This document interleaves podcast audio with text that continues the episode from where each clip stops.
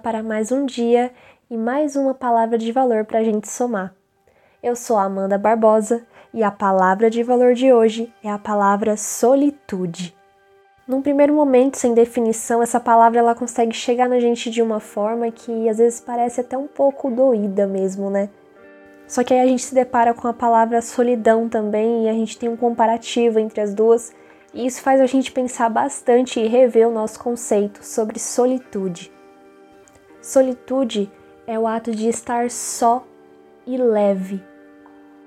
É estar só e pleno, estar plena, e até parece que quando a gente repete, vai pensando solitude, solitude, parece que a palavra ela vai acalmando dentro da gente, né, e dando uma outra perspectiva. Talvez a solitude seja um autoconhecimento, né? É a, é a proporção que a gente se preenche da gente mesmo, né? Naquele espaço que aparentemente está vazio, mas ele não está vazio, ele tem uma entrega ali que é, é a nossa presença, é o nosso ser. Bom, é incrível como toda palavra que a gente traz aqui, ela toma uma proporção filosófica muito boa, né? Muito profunda mesmo. E é isso que permite que seja tão bom, seja tão legal a gente pensar sobre elas, né? Mas enfim, hoje para falar um pouquinho mais sobre a palavra de valor, a gente tem uma convidada super especial, que é a Bia Amaral. Meu bem, eu quero agradecer imensamente por você ter aceitado o nosso convite de estar tá aqui conversando com a gente, compartilhando também quais as sensações que a palavra solitude traz para você. Então, eu passo a palavra agora para você e, por favor, compartilha com a gente a sua vivência é, em relação à palavra solitude. É a sua vez. Eu me lembro da primeira vez que eu ouvi a definição da palavra solitude, o interior preenchido. Para mim, só existia a solidão, que era o vazio do lado de dentro. Descobri que a solitude é uma condição mental, um estado do coração. É a escolha de ficar sozinho para refletir, colocar nossos pensamentos em ordem, reavaliar os nossos propósitos, observar o significado das nossas emoções e reorientar a nossa vida, como agulha de uma bússola. É ser capaz de aproveitar a nossa própria companhia, sem a interferência de fatores externos. O pensador Paul Tillich associou a palavra solitude à glória e à felicidade de estar sozinho. Ele defendia que é apenas quando estamos sós que conseguimos entrar em contato com o nosso mundo interno.